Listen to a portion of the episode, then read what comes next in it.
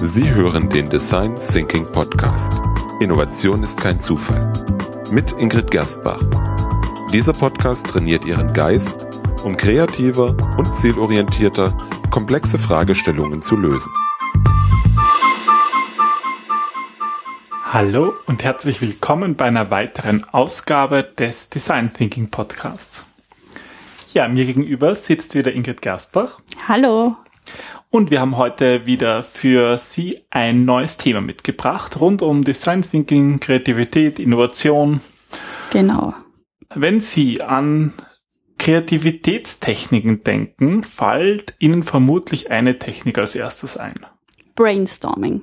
Es ist immer Brainstorming. Das ist, glaube ich, ähm, die bekannteste Technik, ähm, die es in, in Bezug auf Innovation, Kreativität gibt es gibt so manche Thesen oder, oder Mythen, ich weiß nicht, ob du das kennst, die setzen sich so im, im Gehirn fest von den Menschen und die wirst du nicht mehr los. Also das, das verankert sich. Und so ein Gedanke ist eben auch Brainstorming. Ähm, vor ungefähr 60 Jahren hat ein Werber und Journalist, Alex Osborne, ähm, in New York so eine Idee ähm, geboren. Und zwar hat er 1948 ein Buch ähm, oder ein Konzept besser gesagt veröffentlicht. Ich glaube, Kapitel 33 war das damals. Ähm, und darin hat er von der Kreativitätstechnik Brainstorming gesprochen zum ersten Mal. Und im Grunde predigt er dabei, dass man sich einfach in Gruppen zusammensetzen äh, sollte und dann seinen gedankenfreien Lauf lassen soll. Ja, und das ist im Grunde das Konzept des Brainstormings. Also wenn ich da so aus meiner Praxis berichten kann, mir passiert es einfach sehr oft, dass Leute in Meetings sagen, na, mach mal ein Brainstorming und dann oft auf einem Zettel irgendwie was mitschreiben oder dann sollen erwarten sich, dass die Leute dann irgendwie kreative Ideen haben. Aber das klassische Brainstorming, so wie es Osborne geschrieben hat, das hat ja auch Regeln, oder? Naja, also im Grunde hat es eine wichtige Regel und die heißt ähm, keine Kritik. Negatives Feedback soll verhindern, dass sich die, ähm, dass sich die Leute nicht trauen, jeden Unsinn, der ihnen in den Kopf kommt, auszusprechen. Das ist mhm. so, hat er halt sehr blumig formuliert und ähm, es geht eben darum, dass die Menschen ohne Angst vor Spott und Hohn in der Gruppe irgendwas sagen können. Und ähm, das, das klingt halt auch sehr verlockend. Und aber e, es funktioniert in Wahrheit nicht. Also ähm, es funktioniert aus mehreren Gründen nicht. Ähm, zum einen, weil, weil die Gruppenmitglieder sich oft gegenseitig blockieren in Gruppen. Also auch wenn wir ans, ans Group Thinking oder so denken, da kommt es einfach oft vor, dass ähm, wir, wir uns gegenseitig behindern und, und gegenseitig gar nicht aussprechen oder ausdenken lassen. Es entsteht einfach so eine Gruppendynamik, die manchmal gut sein kann, aber eben auch oft nicht gut ist, oder? Ja, zum Beispiel, wenn, wenn gerade jemand spricht, dann müssen sich die anderen Teilnehmer eigentlich darauf konzentrieren, was der spricht. Aber auf der anderen Seite sollen sie ja ihre eigenen Gedanken irgendwie äh, zusammenhalten. Und dann vergessen sie oft ihre eigenen Gedanken oder wissen ihre eigenen Gedanken und können nicht sprechen mit dem ja, anderen. Das und dann hört man wieder nicht zu, weil man nur darauf wartet, man kann man endlich sprechen. Genau. Also ich glaube, das kennt wahrscheinlich fast jeder. Oder ähm, wir haben dann wieder den chronischen Nörgler, wie zum Beispiel aus der letzten Folge, der mhm. einfach mit seiner Gruppendynamik noch einmal ein bisschen für Wirbel sorgt.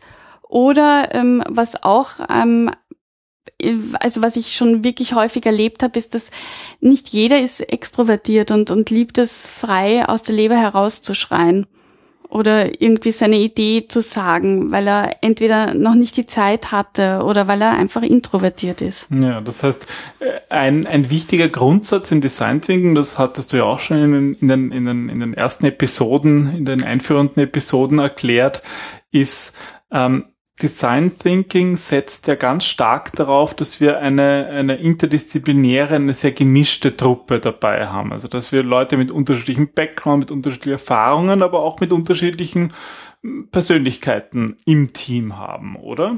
Nee, genau das ist ja das Schöne, finde ich, an Design Thinking, dass du eben diese unterschiedlichen Menschen und die Vielzahl und, und vor allem Buntheit der Erfahrungen und Persönlichkeiten hast, weil ich meine, sind wir uns ehrlich, kein Mensch ist so wie der andere und das ist doch das ist das Besondere daran. Jeder hat seine Vorlieben, auch in Bezug auf die Arbeitsweise. ich, ich weiß nicht, manchmal ist jemand eher stiller und, und in sich gekehrt, was er vielleicht gar nicht ist, sondern er denkt einfach nach. Oder der andere, der, der schart schon richtig in den Startlöchern, weil er dann gleich loslegen will mit der Gruppendiskussion. Und diese Vorlieben, die sind auch wichtig zu, zu respektieren. Also ich sage immer, du musst die Leute dort abholen, wo sie auch sind. Und bei introvertierten Personen funktioniert meiner Erfahrung nach am besten, wenn du ihnen auch Zeit gibst, dass sie nachdenken dürfen, dass sie die Sachen, das Gehörte verarbeiten und, und sammeln können, mhm. bevor sie dann die ganzen Ideen mit anderen teilen. Mhm, mhm. Ja, das kann ich sicher, das kann ich verstehen, ja. Ja, und, und ähm, also Introvertierte mögen vielleicht nicht die besten Sprecher sein, aber sie sind halt verdammt gute Zuhörer. Und sie hören vor allem Dinge zwischen den Zeilen. Vielleicht hat das noch niemand ausgesprochen, aber sie hören halt genau zu und können, können schneller Zusammenhänge erkennen oder, oder spüren eher diese, diese feinen Schwingungen intuitiv. Und deswegen ist es auch gut, dass sie in Brainstorming-Sitzungen dabei sind und aber auch den Kopf frei haben, um zuzuhören, um darauf dann wieder aufbauen zu können mit ihren eigenen Gedanken. Aber dafür musst du ihnen halt auch die Zeit geben, dass sie das Gehörte überhaupt ein bisschen verarbeiten können oder dass sie auch ihre eigenen Gedanken nicht permanent im Hinterkopf halten müssen, damit sie sie nicht vergessen und dann rausschießen, wenn sie aufgefordert werden. Mhm. Ja, und damit schadet man eigentlich den, nicht nur den Introvertierten, wenn man ihnen nicht den Raum und die Möglichkeit gibt, Ideen beizubringen, sondern eigentlich schaden sich dadurch Unternehmen, also Ganzes auch, wenn sie nicht, ja. wenn sie nur auf die hören, die am lautesten sind. Definitiv, weil so wie du sagst, also das, das Leben ist bunt und Menschen, also Design Thinking lebt ja von diesen unterschiedlichen Erfahrungen und unterschiedlichen Sichtweisen und, und Perspektiven und wie schade ist, dass wenn wir genau das beschneiden, indem wir wichtigen Leuten nicht den Rahmen geben, den sie brauchen, damit sie sich selber einbringen können. Hm. Gut, aber jetzt haben wir sozusagen die eine Kreativitätstechnik des Brainstorming, die irgendwie so bekannt ist, dass sie fast immer nur eingesetzt wird. Mm. Und aber es gibt noch viel mehr. Ich meine, man kann natürlich jetzt Brainstorming richtig moderieren. In deinen Jam Sessions kann man das auch immer schön erleben, wie du das machst. Ähm, aber was gibt's denn noch für andere Techniken oder was gibt's für andere Tipps, um diese Introvertierten sozusagen deren Brillanz irgendwie zu fördern? Also so wie du gesagt hast, Brainstorming wird halt oft als, als also ich glaube 80 Prozent, äh, da gibt es Untersuchungen und über 80 Prozent aller äh, Befragten haben halt Brainstorming gleich mit Kreativität gesetzt mm. und gleich mit Ideenfindung. Und ähm, bei meiner 4x4 Design Thinking Methode ist der dritte Schritt die Ideengenerierung beziehungsweise die Ideenfindung. Und da kann eben eine Methode Brainstorming sein. Es gibt ja ganz viele andere wie man noch zu Ideen kommt. Eine haben wir schon kennengelernt mit der Walt Disney Methode zum Beispiel. Aber ähm, wenn man eben Ideen finden möchte in so einer Brainstorming-Sitzung und ähm, die dazu entsprechenden Regeln ähm, auch anwendet, dann kann man noch weitere Tipps nutzen, damit das Ganze funktioniert. Und das eine ist zum Beispiel, geben Sie eine detaillierte Agenda aus. Oft ähm, bekommen wir nur so Stichworte. Also ähm, wenn, wenn ich eine, eine Brainstorming-Sitzung als externer Moderator leite, dann passiert's halt, dass, dass ich, ähm, also ich sage dann immer, na, schicken Sie mir bitte vorab die Agenda und dann besteht die Agenda oft nur aus Bullet Points, die aber für mich als Außenstehenden oder als diejenige, die vielleicht nicht so tief im Projekt drinnen steckt, nicht viel Sinn ergibt, weil ich die Hintergrundgeschichte gar nicht kenne. Ähm, hättest du da vielleicht ein Beispiel? Naja, zum Beispiel, wenn, wenn neue Elemente dazukommen, dann brauchen die Menschen auch mehr Details. Das heißt, anstatt von ähm, dem Punkt Vertriebskanal besprechen, ähm, könnten Sie mal hinschreiben, wir besprechen den Vertriebskanal und dafür brauchen wir Ideen für Werbegeschenke ähm, oder kleine Aufmerksamkeiten für unsere Stammkunden fernab von Feiertagen wie Weihnachten, sondern kleine Aufmerksamkeiten im Alltag. Bitte bring gleich ein paar Ideen mit. Okay. Da kann sich jeder schon darauf einstellen, okay, das ist das Thema. Ähm, wir suchen Ideen für, wie können wir unseren Kunden zeigen, dass wir an sie denken, eben fernab von diesen kommerziellen mhm. Feiertagen. Ähm, und ich kann mir gleich selber Gedanken machen, kann mir vielleicht selber im Vorfeld schon eine Persona ausdenken aus meinem eigenen Bereich, und da Ideen aufschreiben und die wieder mitnehmen. Mhm, das heißt, wenn die Agenda einfach zu knapp ist, dann kann sich stellt sich ja nicht jeder was anderes drunter vor genau. oder stellt sich gar nichts vor und kommt sozusagen unvorbereitet äh, in das, in das Meeting rein. Ja, und das, das ist auch also das ist oft auch ein Problem, wenn ich eine Design Thinking Jam Session leite, dass ich, ich brauche eigentlich relativ viel Zeit, um am Anfang mal alle auf denselben Wissensstand zu bringen, weil wir haben halt genau unterschiedliche Personen aus unterschiedlichen Abteilungen mit unterschiedlichen Erfahrungen, aber die haben auch ein unterschiedliches Level an Tiefe. Mhm. Und deswegen ist es so wichtig, sie einmal alle auf denselben Stand zu bringen, weil sonst können wir vier Stunden brainstormen wie die Wilden und es wird nichts bringen, außer dass vielleicht jeder das Gefühl hat, okay, ich habe es versucht, ich war auch dabei. Ja. Na gut, das heißt, der eine Punkt ist eben eine, eine bisschen detailliertere Agenda. Ähm, und wenn es dann losgeht, würdest du eigentlich, da startest du da direkt ins große Brainstorming oder? Nein, eben, also das wäre auch mein zweiter Tipp, dass man vorab ein, ein kurzes Briefing abhält, um noch einmal genau, was sind die Details, auf welchen Stand stehen wir und mhm. was wollen wir eigentlich heute wirklich erforschen? Was ist das Problem, das wir eigentlich lösen wollen? Und dann erst gehen wir in die Erforschung und Bearbeitung der Ideen, bevor wir überhaupt mit, mit der Ideengenerierung beginnen. Ja. Und das hilft einfach, diese, dieses Mehr an Information hilft, dass man ähm, wirklich tragfähige Lösungen erstellen kann. Und das heißt, danach gibt es einfach kurze Pause, wo sich dann die Leute, die vielleicht äh, sich für sich genau. mal in sich gehen wollen und nachdenken wollen, was, was fällt mir dazu ein, dass die sozusagen ihren Raum bekommen. Genau, also ich, ich mache das tatsächlich so, dass ich ein, ein kurzes Briefing abgebe und eben diese wichtigsten Punkte bespreche und dann sag so, und jetzt bitte, also das ist auch wichtig, dass Sie jetzt auch genug Zeit verstreichen lassen, dass die Teilnehmer nicht auf die Idee kommen, Mails zu checken oder schnell anzurufen, sondern halt mhm. halt vielleicht wirklich sagen, okay, ähm, wir bleiben jetzt in den Raum und jeder für sich nimmt sich jetzt fünf Minuten Zeit, um darüber nachzudenken. Hier an der Stelle, wo er ist. Ja, Punkt. verstehe. Ähm, in der Folge geht es ja irgendwie um Introvertierte oder wie man die sozusagen Ideen äh, zu, zum Ideen generieren noch diesen, diesen Prozess verbessern kann. Und ein Punkt, warum wir Brainstorming, wie wir heute schon gehört haben, bei Introvertierten nicht so funktioniert, ist, dass die halt nicht so gerne ihre Ideen hinausposaunen. Genau. Wie, wie begegnest du dem? Ähm, es wird, finde ich, immer sehr schnell klar, wer eher introvertiert und wer extrovertiert ist. Also das ist sicher Erfahrungswissen, aber ähm, ich glaube, unsere Zuhörer werden das auch sehr schnell an der Körperhaltung ähm, erfahren, wenn sie, wenn sie im Team umherblicken. Das sind Leute, die sehr wach, sehr aufmerksam sind, aber, aber eben auch sehr still und, und nachdenklich wirken.